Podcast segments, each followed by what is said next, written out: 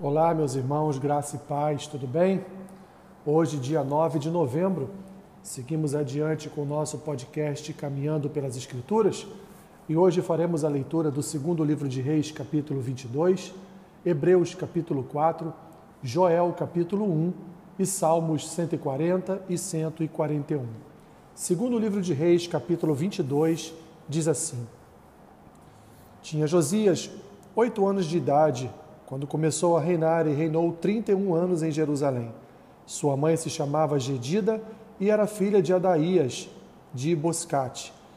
Fez ele o que era reto perante o Senhor, andou em todo o caminho de Davi seu pai e não se desviou nem para a direita nem para a esquerda.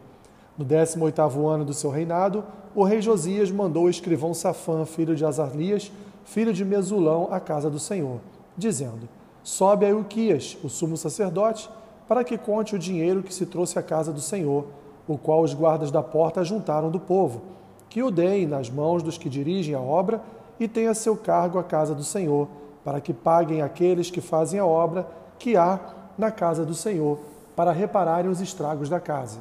Aos carpinteiros, aos edificadores e aos pedreiros, e compre madeira e pedras lavradas para repararem os estragos da casa.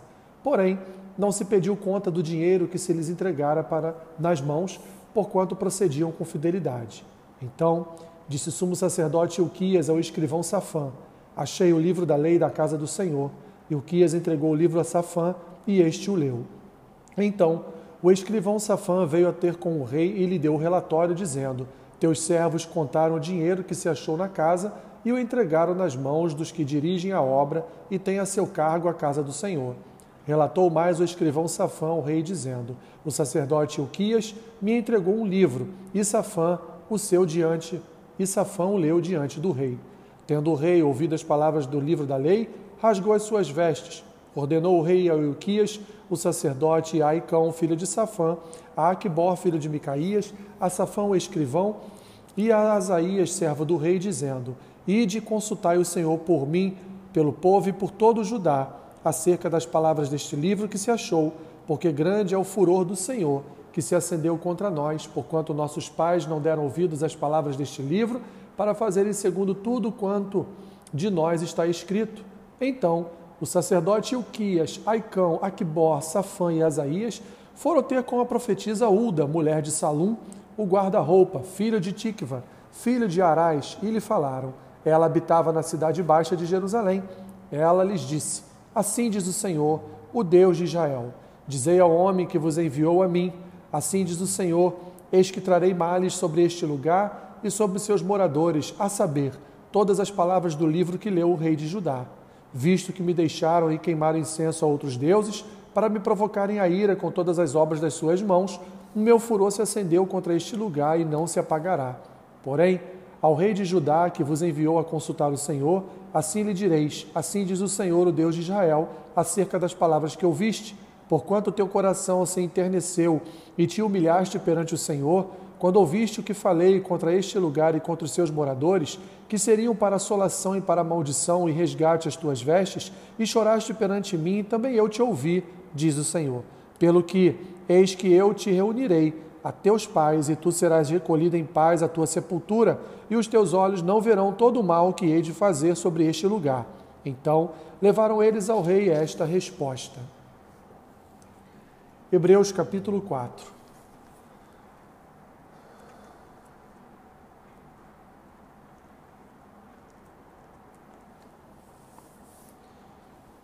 Temamos, portanto, que, sendo-nos deixada a promessa de entrar no descanso de Deus, suceda parecer que algum de vós tenha falhado, porque também a nós foram anunciadas as boas novas, como se deu com eles. Mas a palavra que ouviram não lhes aproveitou, visto não ter sido acompanhada pela fé naqueles que a ouviram. Nós, porém, que cremos, entramos no descanso, conforme Deus tem dito. Assim, jurei na minha ira: não entrarão no meu descanso. Embora, certamente, as obras estivessem concluídas desde a fundação do mundo, porque em certo lugar assim disse no tocante ao, de, ao sétimo dia, e descansou Deus no sétimo dia de todas as obras que fizera. E novamente, no mesmo lugar, não entrarão no meu descanso. Visto, portanto, que resta entrarem alguns nele, e que por causa da desobediência não entraram aqueles aos quais anteriormente foram anunciadas as boas novas, De novo, determina certo dia, hoje, falando por Davi, muito tempo depois, segundo antes fora declarado: Hoje, se ouvides a sua voz, não endureçais o vosso coração. Ora, se Josué lhes houvesse dado descanso, não falaria posteriormente a respeito de outro dia. Portanto, resta um repouso para o povo de Deus, porque aquele que entrou no descanso de Deus, também ele mesmo descansou de suas obras como Deus das suas. Esforcemo-nos, pois, por entrar naquele descanso, a fim de que ninguém caia segundo o mesmo exemplo de desobediência. Porque a palavra de Deus é viva e eficaz, e mais cortante do que qualquer espada de dois gumes, e penetra até o ponto de dividir alma e espírito, juntas e medulas, e é apta para discernir os pensamentos e propósitos do coração e não há criatura que não seja manifesta na sua presença, pelo contrário, todas as coisas estão descobertas e patentes aos olhos daquele a quem temos de prestar contas. Tendo, pois, a Jesus, o Filho de Deus, como grande sumo sacerdote que penetrou os céus, conservemos firmes a nossa confissão, porque não temos sumo sacerdote que não possa compadecer-se das nossas fraquezas. Antes, foi ele tentado em todas as coisas, a nossa semelhança, mas sem pecado. Acheguemo-nos, portanto, confiadamente junto ao trono da graça, a fim de recebermos misericórdia e acharmos graça para socorro em ocasião oportuna. Joel capítulo 1.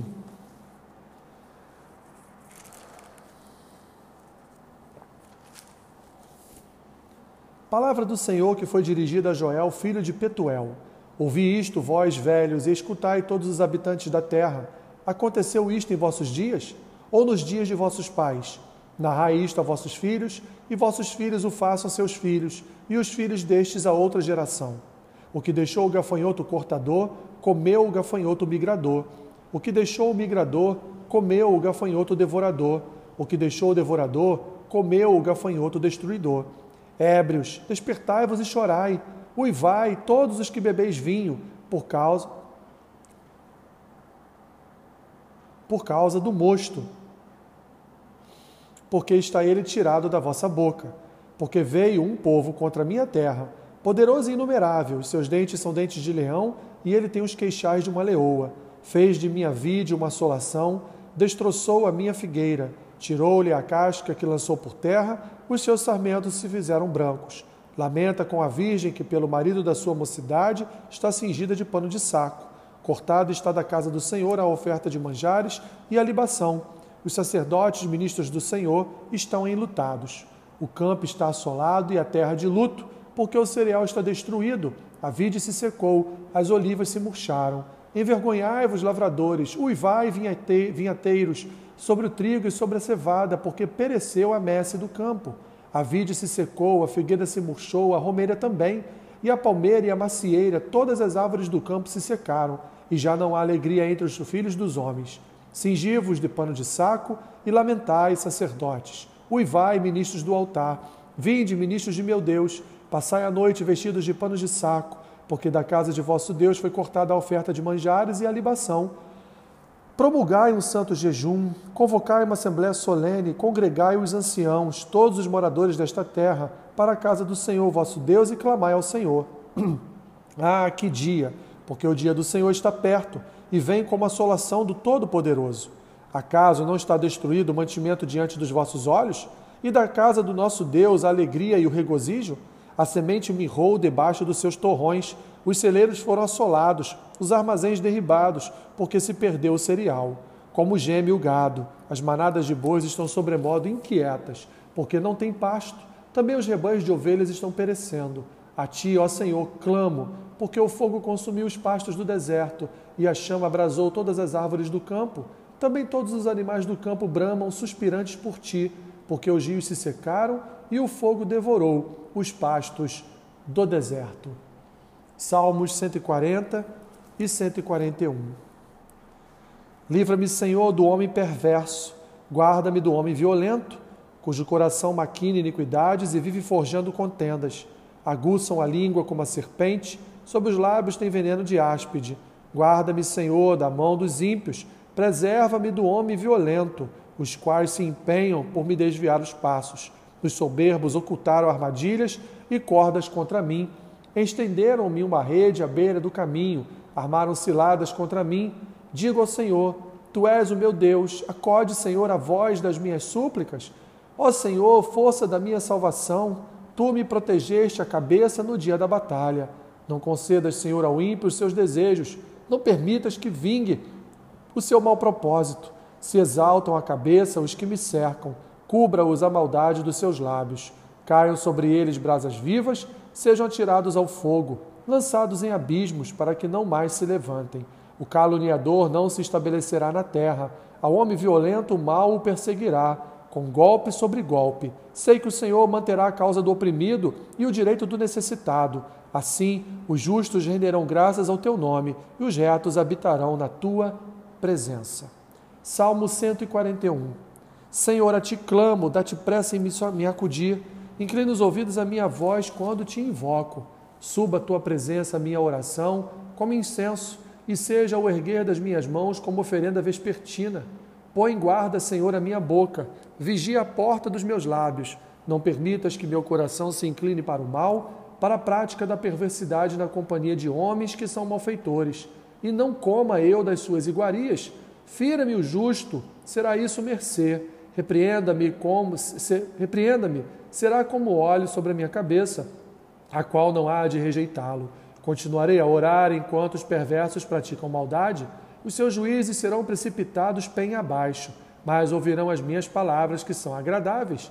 Ainda que sejam espalhados os meus ossos à boca da sepultura, quando se lavra e sulca a terra. Pois em ti, Senhor Deus, estão fitos os meus olhos, em ti confio. Não desampares a minha alma. Guarda-me dos laços que me armaram e das armadilhas que dos que praticam iniquidade. Caiam os ímpios nas suas próprias redes enquanto eu, nesse meio tempo, me salvo, incolo-me. Que Deus te abençoe, rica e abundantemente. Amém.